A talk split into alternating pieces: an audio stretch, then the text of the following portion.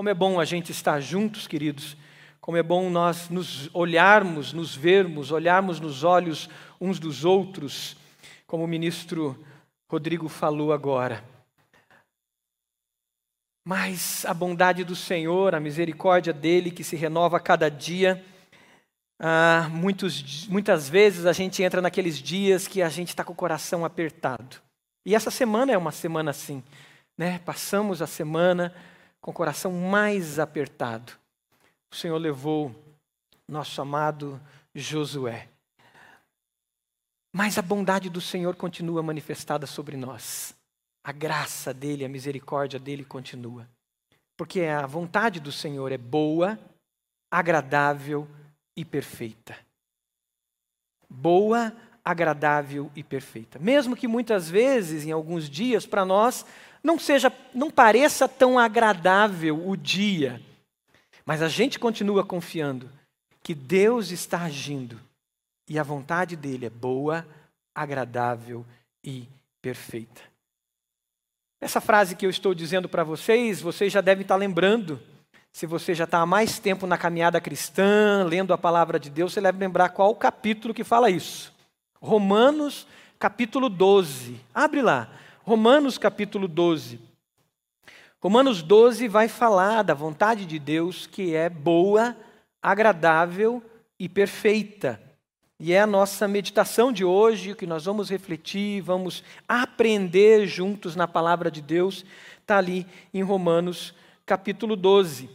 Quando a gente descobre e a gente experimenta a boa, agradável e perfeita vontade de Deus, com certeza isso traz paz aos nossos corações, isso traz alegria aos nossos corações, isso traz felicidade dentro de nós, porque nós sabemos que estamos no centro da vontade de Deus.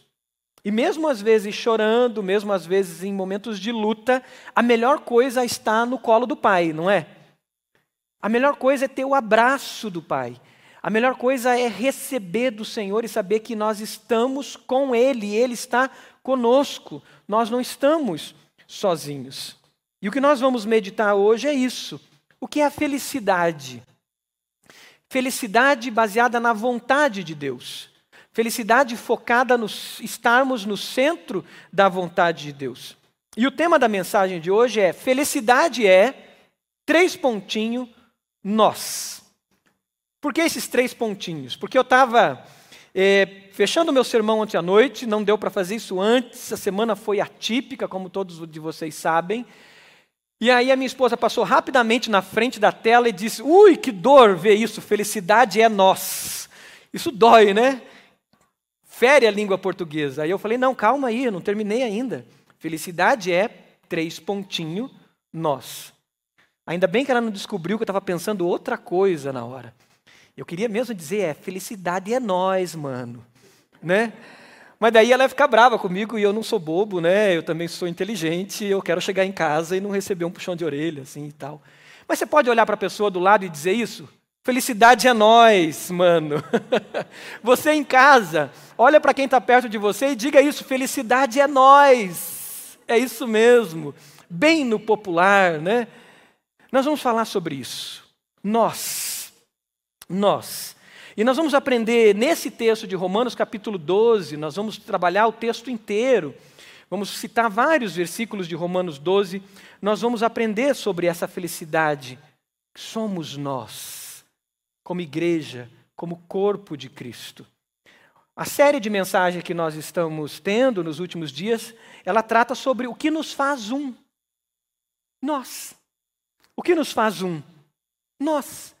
Que nos faz felizes e alegres em tantas lutas que passamos, nós, em Cristo Jesus. Vamos ler o versículo 1 e 2, é, e depois vamos, aos poucos, lendo os outros versículos e você mantém a sua Bíblia aberta. Romanos 12, 1 e 2 diz: Portanto, irmãos, rogo-lhes pelas misericórdias de Deus, que se ofereçam em sacrifício vivo, santo e agradável a Deus.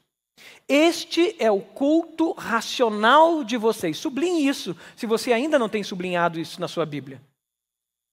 Versículo 2: Não se amoldem ao padrão deste mundo, mas transformem-se pela renovação da sua mente, para que sejam capazes de experimentar e comprovar a boa, agradável e perfeita vontade de Deus. Muitas vezes nós memorizamos o versículo 1 e o versículo 2 de Romanos 12. E na maioria das vezes, a gente olha para esses dois versículos e a, a gente pensa somente em nós individualmente. A gente pensa em nós como indivíduos. Mas o contexto desse capítulo não trata ali de individualidade somente, mas trata de uma individualidade relacional, de uma individualidade que olha para o outro, que não olha somente para si. Muitas vezes a gente olha com esse sacrifício vivo, santo e agradável a Deus, pensando muitas vezes somente em sacrificar, em nos entregar e, e, e realmente é, crucificar aqueles pecados individuais nossos. Focamos muito na questão do indivíduo. Mas isso, esse texto vai trazer algo muito mais abrangente que isso. Esse texto vai mostrar o que é de fato viver felicidade. O que é de fato estar no centro da vontade de Deus? O que é de fato a boa, agradável e perfeita vontade de Deus acontecendo nas nossas vidas? Como que isso de fato acontece? Você já deve ter ouvido a expressão: para haver unidade conjugal é necessário extinguir as individu individualidades. Você já ouviu essa frase? Para haver é, unidade conjugal no casamento, é necessário extinguir as individualidades. Será que essa frase está certa? Será que a gente tem que extinguir os nossos gostos, nossos propósitos específicos, nossas peculiaridades para ter unidade num casamento? Ou na igreja? Ou num grupo? Será que é assim mesmo? Deixa eu contar uma historinha para vocês e já vamos voltar nessa frase que eu falei. É uma, uma fábula e eu gostaria que essa fábula nos ajudasse a ilustrar ainda mais esse sermão. Contam que em uma carpintaria as ferramentas estavam tendo brigas entre elas e muitas delas estavam tristes consigo mesmas. Um dia resolveram fazer uma reunião para tirar suas diferenças. O martelo exerceu a presidência. Imediatamente ele foi notificado que teria que renunciar. Por quê? Todos diziam que o martelo só fazia golpear tudo e todos. O martelo aceitou a sua culpa. Disse que ele mesmo se via muito duro, mas pediu que também fosse expulso o parafuso. Disse que o parafuso dava muitas voltas para que servisse para alguma coisa. Ante ao ataque, o parafuso aceitou também, mas por sua vez pediu a expulsão da lixa. Fez todos verem que ela era muito áspera em seu tratamento e sempre teria atrito com os demais. A lixa concordou, mas com a condição que também fosse expulso o metro, que sempre ficava medindo aos demais segundo sua medida, como se fosse o único perfeito. Enquanto eles ainda discutiam, entrou naquele ambiente o carpinteiro. Todos silenciaram como perfeitas ferramentas inanimadas. O carpinteiro colocou seu avental e iniciou o seu trabalho. Utilizou o martelo, a lixa, o metro e o parafuso. O tempo todo o carpinteiro se movia de um lado para o outro com as ferramentas à mão. Finalmente, a áspera e bruta madeira inicial se converteu em um lindo e harmonioso instrumento musical. Quem nós somos? O que nos faz um? O que nos faz um na família, como família? O que nos faz um como igreja? O que nos faz um como grupo? O capítulo 12 ele vai mostrar essa unidade numa dimensão muito maior. Ele não vai mostrar essa unidade que nós somos simplesmente como uma ilustração, como a história que nós vimos aqui da carpintaria e das ferramentas. O capítulo 12 vai mostrar que nós somos um, mesmo com as nossas individualidades, e que nós somos um corpo em Cristo Jesus. Nós vamos descobrir então, aqui no capítulo 12, na palavra de Deus, que a felicidade do nós, ela se dá quando a individualidade vence então o individualismo. Isso sim. A individualidade vence o individualismo. Individualidade é algo que nós temos, é próprio de nós. Deus nos criou únicos. Nós temos características próprias, jeito de ser, como o ministro ilustrou antes aqui, citando o nome de vários, cada um tem gostos diferentes. Um gosta de uma música mais agitada, outro gosta de uma música mais contemplativa, outro gosta ah, ah, de um tipo de alimento, outro gosta de outro tipo de alimento. Cada um de nós, nós temos experiências diferentes. A nossa infância foi diferente de cada um, e isso foi formando quem nós somos. Isso foi nos dando a forma. Mas mesmo lá no ventre da nossa mãe, o Senhor já nos formava com características muito próprias. Cada criança que está aqui, por exemplo, tem as suas características muito próprias. Para quem tem mais de um filho, já vê isso. Muito diferentes. Temos as nossas individualidades. O texto que nós lemos, se você ler agora, fique atento aí do versículo 3 ao versículo 11, vai mostrar isso, individualidades. Versículo 3 diz: Por isso, pela graça que me foi dada, digo a todos vocês: ninguém tenha de si mesmo um conceito mais elevado do que deve ter. Mas, ao contrário, tem um conceito equilibrado de acordo com a medida da fé que Deus lhe concedeu. Assim como cada um de nós tem um corpo com muitos membros, e esses membros não exercem todos a mesma função, assim também em Cristo, sublinhe isso, assim também em Cristo, nós, que somos muitos, formamos um corpo, e cada membro está ligado a todos os outros. Temos diferentes dons, de acordo com a graça que nos foi dada. Se alguém tem o dom de profetizar, use-o na proporção da sua fé. Se o seu dom é servir, sirva. Se é ensinar, ensine. Se é dar ânimo, que assim faça. Se é contribuir, que contribua generosamente. Se é exercer liderança, que exerça com zelo. Se é mostrar misericórdia, que o faça com alegria. O amor deve ser sincero. Odeiem o que é mal, apeguem-se ao que é bom. Dediquem-se uns aos outros com amor fraternal. Prefiram dar honra aos outros mais do que a si próprios. Nunca lhes falte o zelo, sejam fervorosos, fervorosos no espírito, sirvam ao Senhor. O que esse texto nos mostra é que realmente temos as nossas individualidades. Mas o padrão deste mundo é o individualismo. O texto que lemos, versículo 1, diz: Não se amoldem ao padrão deste mundo. Versículo 2: Não se amoldem ao padrão deste mundo. Qual é o padrão deste mundo? Individualismo, exclusivismo.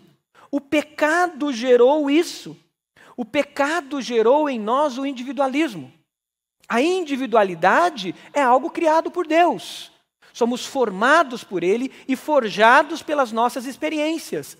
Mas o individualismo é diabólico. O, dia, o individualismo é carnal, é próprio da nossa carne, é próprio do pecado. Quando o diabo tenta os primeiros seres humanos e chega na mulher e tenta a desobediência, o que ele tenta, o que ele busca é separe-se, desobedeça, quebre o vínculo, quebre a aliança que você tem com Deus. Seja individualista, é isso que o diabo está buscando ali. E o tempo todo na nossa história humana, pós-pecado, Satanás está soprando no meu ouvido e soprando no seu ouvido, a você ser o mais carnal possível e viver o seu individualismo. É a gente, sim, que quer que a casa fique do meu jeito. É a gente, sim, que quer que as coisas fiquem do meu jeito. E a gente só fala meu, meu e meu. E a gente esquece do outro. E a gente ainda tem o hábito de dizer, eu sou assim mesmo. Tem que ser do meu jeito. Mas isso faz parte do padrão deste mundo. Deus, na sua essência, ele é comunidade. Se você ler Gênesis capítulo 1, você já vai ver isso acontecendo no início das Escrituras Sagradas. Quando Deus diz: façamos o homem a nossa imagem e a nossa semelhança. Deus, que é único, também é comunidade, porque Ele é Deus Pai, Filho e Espírito Santo. Se você não estudou esse tema ainda na nossa escola bíblica, venha para a escola bíblica, mande uma mensagem. Você que está aí na, no YouTube, tem um número para você mandar uma mensagem. Me procure no final do culto para que você participe e entenda a beleza de quem é Deus revelada nas Escrituras Sagradas como Trindade: Deus Pai, Filho e Espírito Santo. Mas ao mesmo tempo que Deus é um, único Deus, Ele é Pai na sua individualidade, ele é filho na sua individualidade e ele é Espírito Santo na sua individualidade. E Deus nos cria a sua imagem e semelhança. Por isso que Gênesis capítulo 2, a palavra vai dizer: não é bom que o homem esteja só. Porque dentro de nós existe esse anseio pelo outro, porque fomos criados à imagem e semelhança de Deus. O, o individualismo é uma disfunção. É diabolos, aquele que distorce. O individualismo é não cumprir o propósito inicial que fomos criados. Mas como indivíduos, com aquilo que temos, com aquilo que somos, com os nossos dons, com as nossas habilidades, com as nossas experiências, nós temos que nos lançar em direção a outra pessoa, às outras pessoas, e assim a gente viver a felicidade do nós. A alegria de viver a boa, agradável e perfeita vontade de Deus. É isso que esse capítulo inteiro está nos revelando. Esse desafio precisa acontecer. É por isso que a frase que diz para haver unidade conjugal é, é necessário extinguir as individualidades, essa frase está errada. É necessário extinguir, sim, o individualismo, o egoísmo, o egocentrismo, é necessário sim extinguir, dizer: o carro é meu, a casa é minha, a conta bancária é minha. Viver o nosso, mas viver o nosso a partir das nossas individualidades, a partir de quem somos. E a partir de quem somos, eu me lançar para servir o outro. Se eu tenho uma habilidade melhor de comunicação, sou eu que vou usar esse dom para abençoar minha esposa e meus filhos. Se eu tenho uma habilidade, um dom de serviço, eu vou ensinar os outros a servir também. E nessa diversidade, nessas diferenças de cada individualidade, eu vou abençoar outras vidas. Não vou deixar então que o pecado divida, mas eu vou buscar a felicidade do nós. Romanos 12 inteiro vai falar então sobre isso. Você vai ver vários versículos, vamos ver vários versículos falando sobre isso essa boa, agradável e perfeita vontade de Deus. Olha o que diz o versículo 3. O versículo 3 diz: Por isso, pela graça que me foi dada, digo a todos vocês: ninguém tenha de si mesmo um conceito mais elevado do que deve ter, mas ao contrário, tenha um conceito equilibrado de acordo com a medida da fé que vocês têm. Você já viu aquela história você já ouviu alguém dizendo: Você sabe com quem você está falando? Você já viu isso acontecer? Lembram de histórias assim? Carteiradas. Você sabe com quem você está conversando? Você sabe quem eu sou? Essa é a postura da egolatria, essa é a postura do individualismo, essa é a postura de alguém que não está olhando o outro para servir o outro, mas está olhando para si mesmo dizendo: Eu sou melhor que você. Porque eu tenho esse título, porque eu passei nesse concurso, porque eu tenho esses recursos, porque eu conheço esse e aquele outro, eu sou melhor que você. Mas não. Isso gera individualismo e dor e divisão. A felicidade do nós, o texto está dizendo aqui, é que ninguém tenha de si mesmo um conceito mais elevado de si mesmo. Mas, ao contrário, tem um conceito equilibrado, de acordo com a medida da fé. Olhar para si mesmo para se dedicar ao outro. Olha o que diz o versículo 10 de Romanos 12. O versículo 10 diz: Dediquem-se então uns aos outros com amor fraternal. O que eu sou na minha individualidade existe para eu me dedicar a você. Existe para eu me dedicar ao pastor Eduardo. Existe para o pastor Eduardo se dedicar a mim.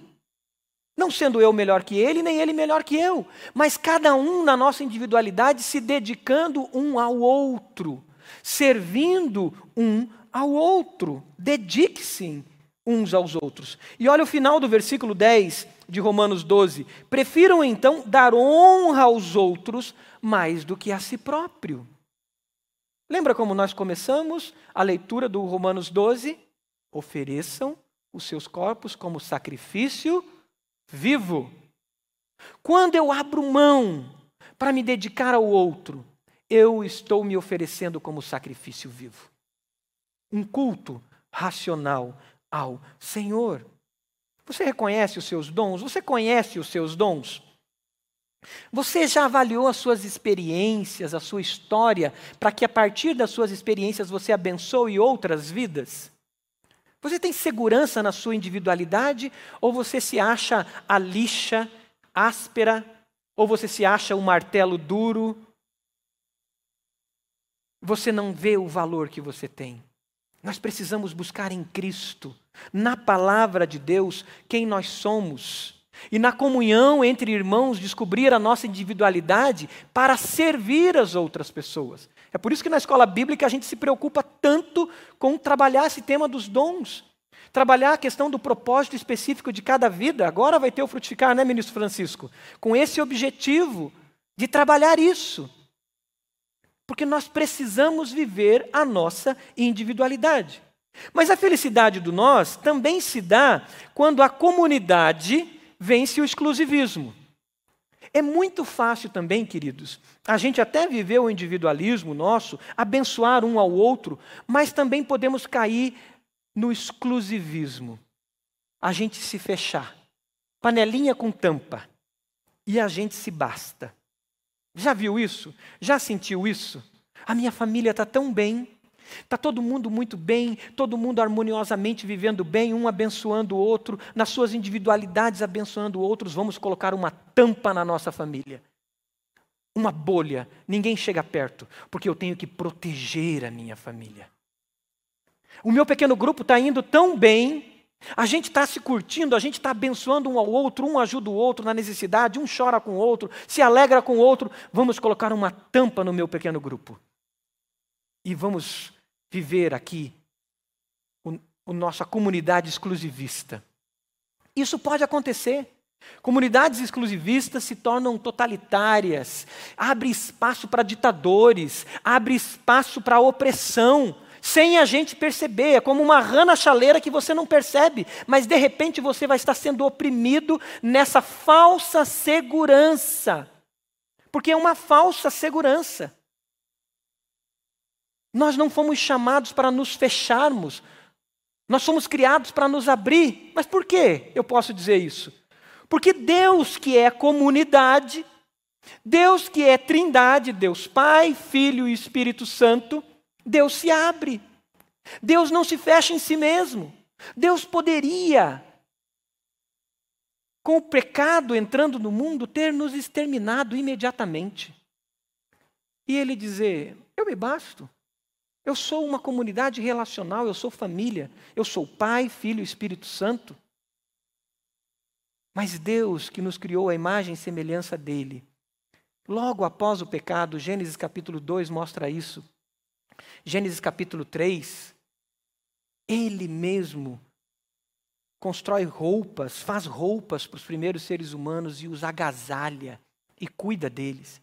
E as escrituras sagradas, de capa a capa, você vai ler e vai ver que é Deus vindo ao nosso encontro.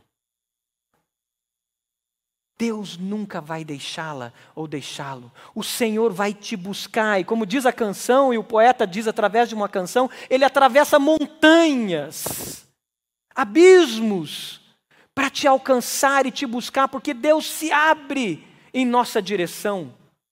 Não é uma comunidade exclusivista, fechada.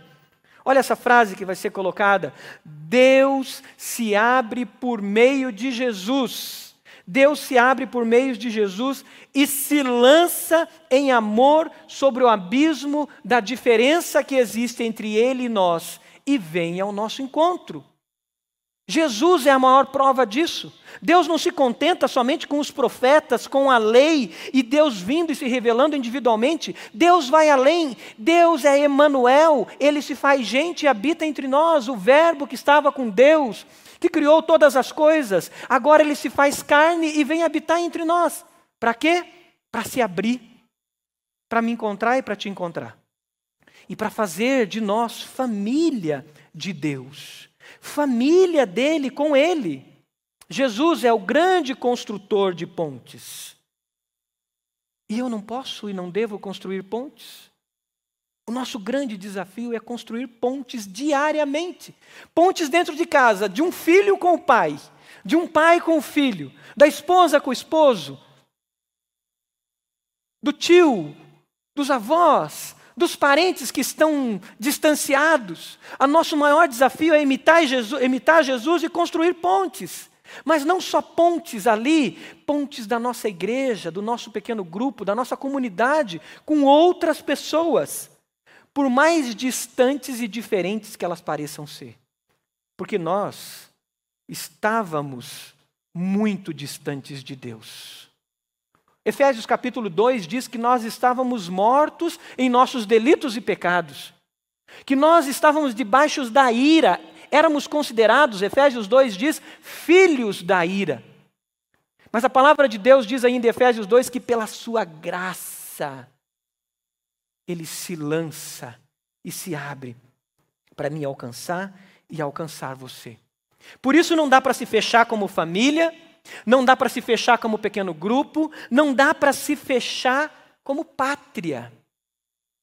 Não sei se vocês sabem, hoje é o dia do refugiado. Eu queria que vocês vissem um vídeo da nossa Junta de Missões Mundiais e fala um pouco sobre como igreja a gente está olhando e se lançando para esses que têm histórias diferentes da gente. Assistam esse vídeo. A crise dos refugiados atinge principalmente países afetados por guerra, violência, perseguição e outras emergências.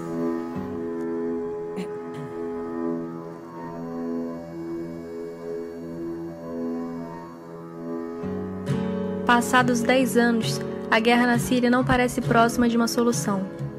Segundo estimativas da ONU, 387 mil pessoas morreram, sendo mais de 115 mil civis. Além disso, há atualmente cerca de 7 milhões de refugiados sírios espalhados por todo o mundo. São pessoas que tinham uma vida normal, trabalhavam, estudavam, tinham uma casa, família, amigos e tiveram que deixar tudo para trás.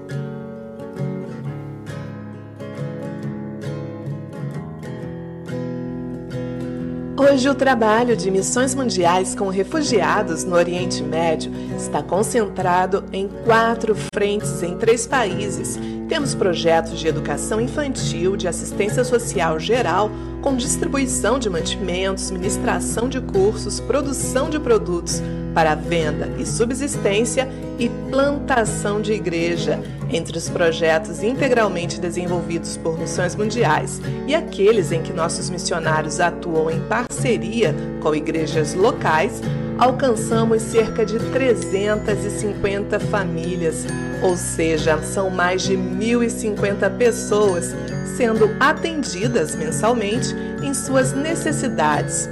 Por conta da pandemia, algumas atividades foram suspensas temporariamente, mas mantivemos as atividades essenciais, como a distribuição de alimentos e os estudos feitos de forma virtual. Oito pessoas foram batizadas em 2020 e mais de 15 estão sendo discipuladas e, em breve, darão sua profissão de fé publicamente. São pessoas que hoje trilham os mesmos passos feitos por Marianne, uma das primeiras a se entregar a Cristo no projeto Esperança aos Refugiados. Ela fugiu da guerra na Síria, levando consigo seus pais, dois filhos e um irmão deficiente. Seu marido não teve a mesma sorte e foi morto. Logo que chegou à sede do projeto, Mariana aceitou fazer parte dos estudos bíblicos que nossos missionários oferecem. Entregou sua vida a Jesus e dia a dia, Mariana cresceu em sua fé e começou a compartilhar de Cristo com outras refugiadas. Marianne recebeu um convite de asilo em um país no Ocidente para viver de forma muito melhor do que nas condições que ela tem como refugiada no Oriente Médio, mas ela recusou. Marianne disse: lá nos Estados Unidos, Austrália, Canadá, há muitas pessoas que podem compartilhar a fé em Cristo. Aqui não há quase ninguém para falar aos refugiados. Sinto de Deus que esse é o ministério que ele tem entregado a mim. A história de Marianne é linda, mas tem muitas outras histórias. Aqui na igreja a gente tem experimentado histórias com os haitianos, com os venezuelanos. E esse é o desafio de ser igreja. Independente do que um economista pode dizer, independente do que uma ideologia política possa dizer, independente do que os políticos possam dizer, a igreja cumpre um chamado de acolhimento, cumpre um chamado de expandir e de não ser exclusivista. E a igreja se torna uma luz para o mundo, dizendo: a minha missão, o meu propósito é ser essa comunidade, esse corpo que acolhe, que recebe. Por isso que o versículo 13 de Romanos 12, que mostra sobre essa felicidade do nós, ele diz: pratiquem a hospitalidade. Pratiquem a hospitalidade. Começando lá em casa, ensinar os nossos filhos a serem hospitaleiros, ensinar os nossos filhos a receber as pessoas, acolher, ter espaços de acolhimento. Isso começa com um pequeno grupo, quando pessoas diferentes passam pela nossa casa. E isso vai para as nossas ações no dia a dia, como igreja, como empresa, aonde a gente está. Mas essa felicidade do nós, que se dá no acolhimento das pessoas que têm histórias diferentes, que pode ser alguém que é um ex-presidiário, que pode ser alguém que viveu na corrupção e de fato se arrependeu e, tá, e, e, mudou, que pode ser alguém que tem histórias que nós que nos incomodam. Essa felicidade do nós está em ver os milagres do Senhor está em servir as pessoas, independente das histórias dela. Acolher também com humildade. Olha o que diz o versículo 16 de Romanos 12. O versículo 16 diz: Tenham a mesma atitude uns para com os outros. Não sejam orgulhosos, mas estejam dispostos a associar-se a pessoas de posição inferior. Não sejam sábios aos seus próprios olhos. Acolher acolher, a felicidade de você ter num pequeno grupo pessoas que têm um nível educacional diferente do seu. Talvez ela tenha um doutorado e você só tem um ensino médio. Talvez você tenha um ensino básico e o outro que senta do teu lado é alguém que é um autodidata extremamente culto. Acolher como igreja diferentes realidades econômicas. Isso é a felicidade do nós. Nessas diferenças de histórias, de jeito de ser, a gente se alegra, porque nós sabemos que aprendemos uns com os outros, independente de quem são e de suas histórias. acolher recebendo pessoas na luta contra o pecado, que muitas vezes não venceram ainda um pecado, um pecado que fere, que machuca. E de repente você acolher e saber que você tem que caminhar com aquela pessoa que está lutando contra um vício. E nessa luta contra aquele vício, você caminhar junto e apresentar para ela, sabe quem? O marceneiro. Aquele que não só constrói coisas belas com as ferramentas, mas aquele que trabalha as ferramentas. Aquele que molda quem nós somos para o propósito divino na nossa vida. E a gente acolher e dizer: vamos caminhar junto. Você está lutando contra esse vício, você está lutando contra esse pecado. Nós podemos caminhar juntos, nós podemos crescer juntos. E isso é tão, tão profundo porque o texto de Romanos 12 vai dizer que nós temos que nesse acolhimento acolher até os inimigos. Olha o que diz o versículo 14 de Romanos 12. O versículo 14 diz: abençoem aqueles que perseguem, que os perseguem. Abençoem e não os amaldiçoem. Queridos, quanta maldição a gente tem lido nas redes sociais. Um amaldiçoando o outro por causa de uma questão política, por causa de uma questão ideológica, por causa de uma decisão, essa ou aquela. Maldições sendo externalizadas publicamente.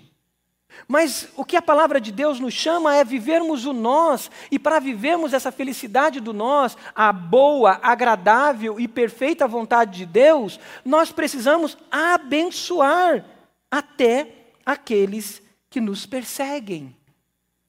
Aqueles que te perseguem, aqueles que te rotulam. É isso que essa felicidade do nós, é isso que a boa, agradável, perfeita vontade de Deus nos chama a fazer. Olha o versículo 16 em diante o que vai dizer sobre isso. Não tenham uma mesma atitude, tenham uma mesma atitude uns para com os outros. Não sejam orgulhosos, mas estejam, estejam dispostos a associar-se a pessoas de posição inferior. Não sejam sábios aos seus próprios olhos. Olha o 17. Não retribuam a ninguém mal por mal. Procurem fazer o que é correto aos olhos de todos. Façam todo o possível para viver em paz com todos. Amados, nunca procurem vingar-se, mas deixem com Deus a ira, pois está escrito: Minha é a vingança, eu retribuirei, diz o Senhor. Ao contrário, se o seu inimigo tiver fome, dele de comer. Se tiver sede, dele de beber. Fazendo isso, você amontoará brasas vivas sobre a cabeça deles. Não se deixem vencer pelo mal, mas vençam o mal com o bem. Esse é o chamado. A felicidade de sermos nós, acolhendo até o inimigo, acolhendo e servindo até o inimigo. É isso que esse texto quer dizer. É esse que é o culto racional que nós oferecemos ao Senhor. Mas ainda, a felicidade do nós se dá quando o nosso culto, e aí vem o versículo 1 de Romanos 12, quando esse culto ele é partilha. Ele é compartilhar. Quando o culto não é algo para mim, eu não venho aqui para receber uma bênção. Eu não venho a um culto, ou eu não me conecto ao YouTube, ao Facebook, para um culto, para pensar em mim, na minha bênção. Mas quando eu me reúno como igreja, quando eu vivo como igreja, para pensar em partilhar, pensar no nosso e não no meu. A teologia da prosperidade tem estimulado isso em todos os sentidos. Um egoísmo gigante, e tem pessoas sofrido com isso, pessoas decepcionadas com Deus ou com um falso Deus que foi ensinado para elas por causa dessa teologia da prosperidade. Porque é uma teologia focada no meu, no eu, no ego. Mas a felicidade do nós nos dá nesse culto que é partilha. Observem o seguinte: o Romanos 12 começa falando de culto, como eu disse. A gente geralmente memoriza o versículo 1 e 2 e foca nisso. Mas os versículos todos em diante fala de relacionamentos horizontais, relacionamento com outras pessoas, olho no olho. Então esse culto está ligado a relacionamentos. Claro que começa num relacionamento vertical, um relacionamento com Deus, mas é um relacionamento que transborda em direção às outras pessoas. É por isso que nós nos reunimos como igreja. É por isso que a gente não fica feliz de participar do culto em casa. Nós oramos e pedimos que em breve nós possamos estar juntos. Como era gostoso quando nós víamos essa rua lotada, subindo pais buscar seus filhos nos guardiões do reino, os pré-adolescentes, as crianças correndo por esse salão, as salas lotadas de crianças. A gente se encontrando, a gente conversando, a gente se abraçando, a gente junto, isso é culto ao Senhor. Como é gostoso, que gostoso, quando nós lembramos daqueles momentos onde cada um chegava numa casa com um pratinho, chegava ali e a gente recebia as pessoas na nossa casa. Ficava gente sentado em cima do balcão, porque às vezes não cabia. Gente na porta do banheiro, participando em pé porque não cabia. E aí terminava aquele momento do roteiro, e aí a gente ia bater papo em duplas, em trios, e as crianças correndo, e a gente tem que falar alto, porque ninguém conseguia ouvir o outro. Isso, essa é a felicidade do nós. E nós não, nos, nós não podemos nos acostumar com o distanciamento. Nós temos que chorar, como o povo, quando estava no exílio, o povo de Israel, e eles choravam, lembrando dos dias que eles iam em procissão para o templo. E eles iam cantando, os salmos falam dessas caminhadas, que eram caminhadas de louvores que eles iam cantando até o templo. Nós temos que viver o lamento do exílio porque não estamos vivendo plenamente o que nós fomos chamados para viver.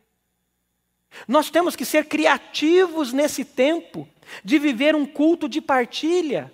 E talvez o seu culto vai ser como eh, recentemente eu fiz com a minha família, convidando outra família, vai ser num parque.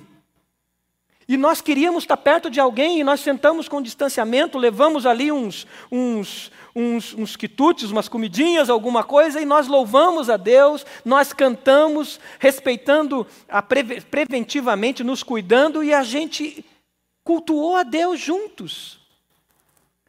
Porque nós não fomos chamados para o individualismo e nem para o exclusivismo, mas chamados para a partilha. Sabe por quê? A mulher samaritana pergunta para Jesus aonde deveria adorar. Lembra disso? João capítulo 4. Se você nunca leu, leia João capítulo 4 hoje ainda. E aí ela pergunta onde eu devo adorar, no monte ou no templo? E Jesus responde: o momento é agora, onde os verdadeiros adoradores adorarão o Pai em espírito e em verdade. E aí Jesus, quando ele estabelece como seria o culto dele, que não é esse culto vertical, ritualista.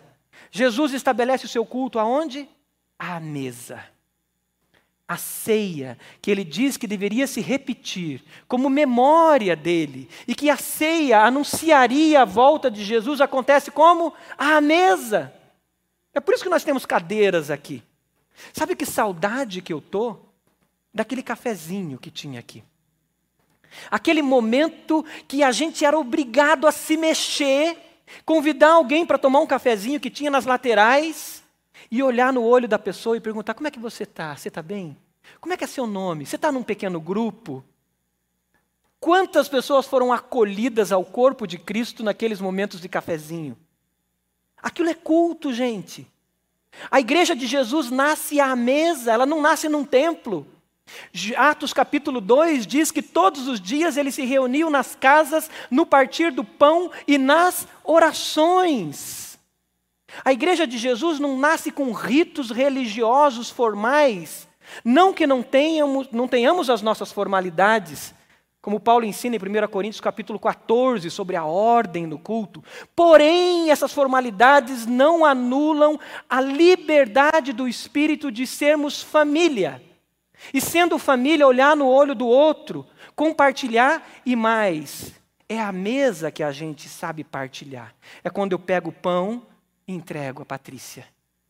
Quando a Patrícia pega o café e entrega a outra pessoa.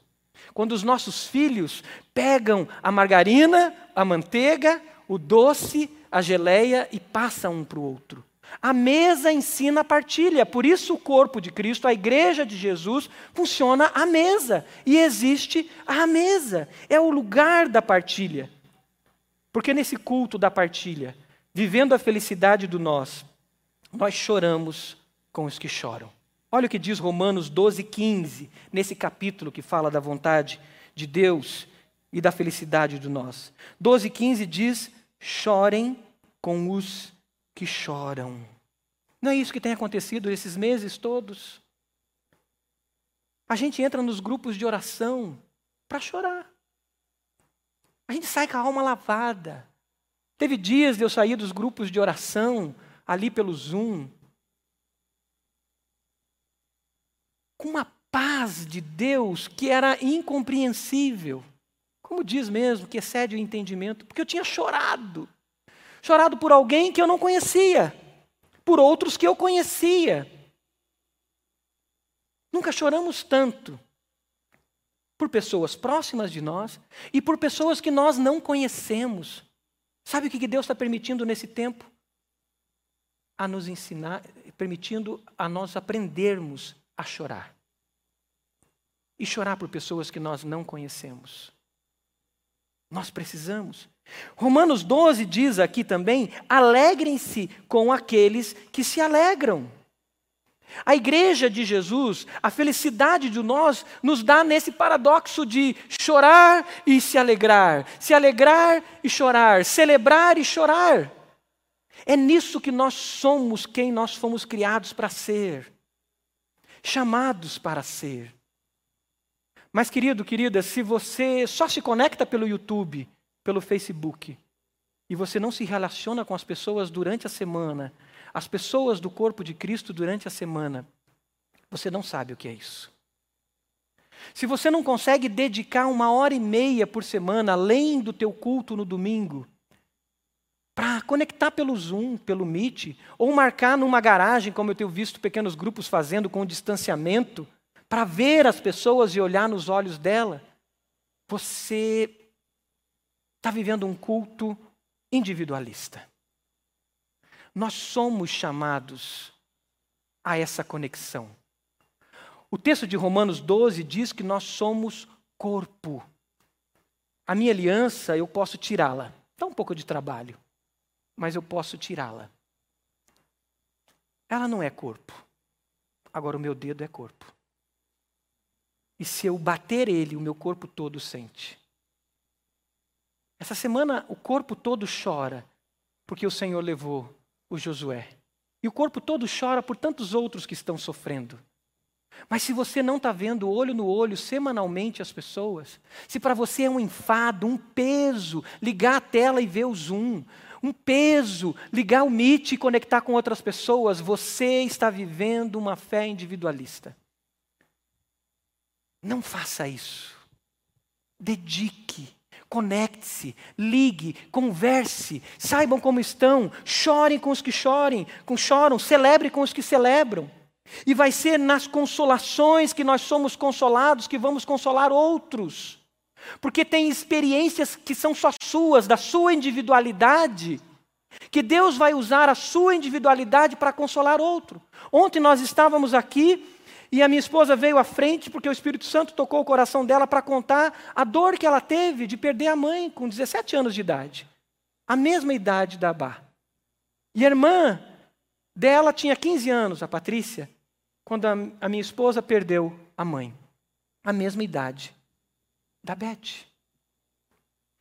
As consolações do Espírito Santo que foram derramadas sobre a minha esposa pode e vão ser usadas para consolar mais pessoas. Mas se você está sozinha, sozinho, você não está conectado com o corpo, você não vai viver a sua individualidade para o outro. Você vai viver individualismo. O padrão desse mundo é individualismo. Mas a mentalidade de Deus a felicidade do nós é a individualidade que serve o outro. O culto que partilha o pão, queridos. Quantos estão precisando nesse tempo? Nós precisamos, olho no olho, perguntar para alguns que de repente estão desempregados ou a empresa está em dificuldade de dizer: está tudo bem mesmo? Como é que você está financeiramente? Como é que você está emocionalmente? Abra seu coração, eu quero orar por você. E aí nós vamos ter que nos ajudar generosamente, partilhar o pão também.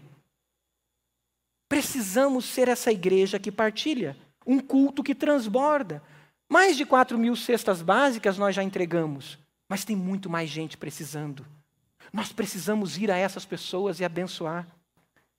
Mais de 3 toneladas de material de higiene já foram entregues, 3 toneladas de roupas, mas tem muito mais gente precisando.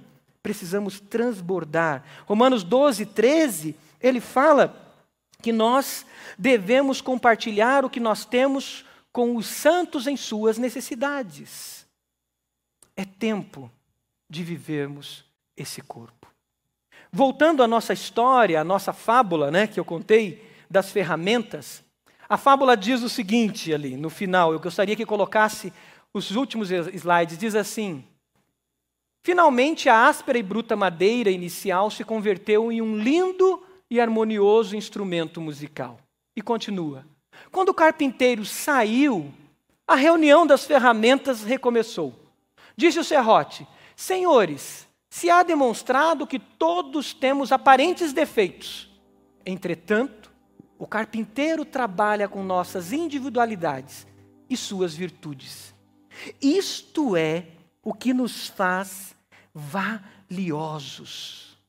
A felicidade está no nós, um com o outro em suas individualidades. Você pode fechar seus olhos? Você tem se sentido inferior, sem valor, porque alguém julgou você como lixa, talvez? E talvez são áreas que você está trabalhando na sua vida e que de repente te incomodam e até muitas vezes incomodam outros, e com isso você tem sido jogada no buraco, jogado no buraco. Eu quero te dar uma boa notícia. Em Jesus, nós somos corpo. E são essas suas experiências, às vezes, de dor, e experiências, às vezes, de crescimento, áreas que você está crescendo como pessoa, que você está desenvolvendo no poder do Espírito Santo como pessoa, na jornada de santificação. São essas vitórias em vitórias que você está tendo que vai te ser usada pelo carpinteiro para abençoar outras vidas.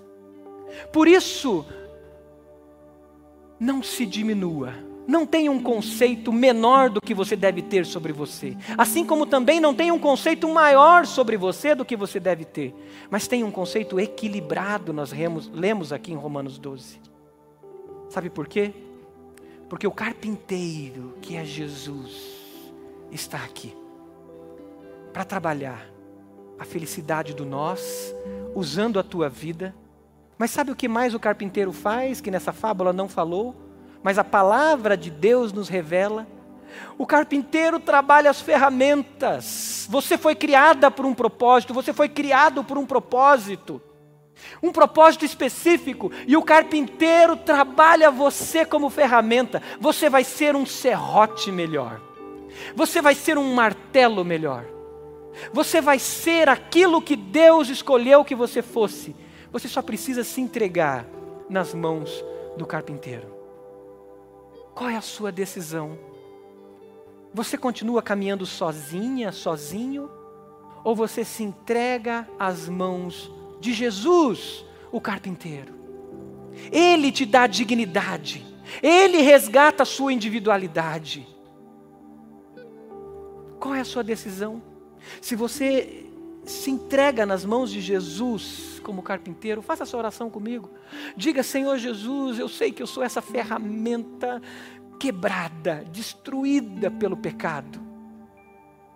E eu me sinto inútil, Jesus, porque o pecado me arrebentou, me, me individualizou, me, me separou, me quebrou. Diga, Jesus, seja o carpinteiro na minha vida e resgata o meu propósito.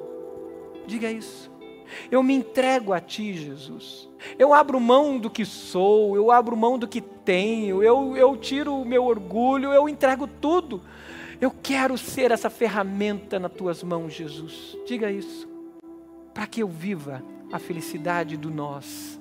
Por isso eu te entrego o meu eu, Jesus enquanto a igreja está orando, enquanto estamos de olhos fechados, se você fez a sua oração de entrega total a Jesus, abrindo mão do seu eu para viver o nós em Cristo Jesus, levante uma das suas mãos. Eu quero orar mais uma vez por você. Amém. Deus te abençoe em nome do Senhor Jesus. Esse casal, Deus te abençoe. Deus abençoe aquela senhora, jovem senhora ali atrás. Mais alguém, levante uma das suas mãos. Amém. Aquele garoto, Deus abençoe, menino a sua vida, em nome de Jesus, você é uma ferramenta preciosa nas mãos de Deus. Deus abençoe essa senhora também. Deus abençoe a cada um. Se você está participando desse culto pelo YouTube, pelo Facebook, escreva ali: Eu quero ser essa ferramenta nas mãos do carpinteiro, por isso eu me entrego agora para ser talhado, trabalhado. Faça isso. Mande uma mensagem para aquele número de WhatsApp. Faça isso. Mas a segunda decisão que você pode fazer é: eu quero viver os meus dons para o outro. Eu quero descobrir a minha história, olhar para a minha história e descobrir aonde Deus vai alinhar a minha história com o propósito dele. A partir dos meus dons, das minhas habilidades, a partir das minhas dores, que chorei tanto, mas que vai ser bênção na vida de outros para chorar com os que choram e consolar com as consolações do Espírito Santo. Você decide isso? Você decide abrir sua casa, sua família. Você decide dedicar essa semana uma hora e meia com outros irmãos num pequeno grupo. Mandar mensagens, ligar, perguntar como está. Viver a individualidade abençoando vidas, não no exclusivismo. Você decide ser partilha, sendo generoso, abençoando outras pessoas com doação, com entrega, com tempo, com tudo. Pai amado, nós somos igreja do Senhor, corpo de Cristo. E nós queremos viver o que aprendemos aqui pela tua palavra hoje, em Romanos 12. Queremos oferecer a ti esse, a ti esse culto, esse sacrifício vivo das nossas vidas, a ti nos relacionamentos com os outros. Faz da nossa vida um culto, um culto que transborda, Pai. E faz dos nossos ajuntamentos aqui no domingo essa celebração de vida, de olho no olho, de bênção sobre vida. E faz dos nossos pequenos grupos durante a semana essa porção do culto do Senhor que transborda do domingo em experiências de celebração, de cuidado, de alegria e de consolação uns dos outros, Pai. Recebe o nosso culto que oferecemos a Ti, em nome de Jesus. Se você entregou a sua vida a Jesus, para que Jesus forge você, está aqui, me procure no final do culto. Eu quero anotar seu telefone, para que a gente caminhe junto como igreja de Jesus.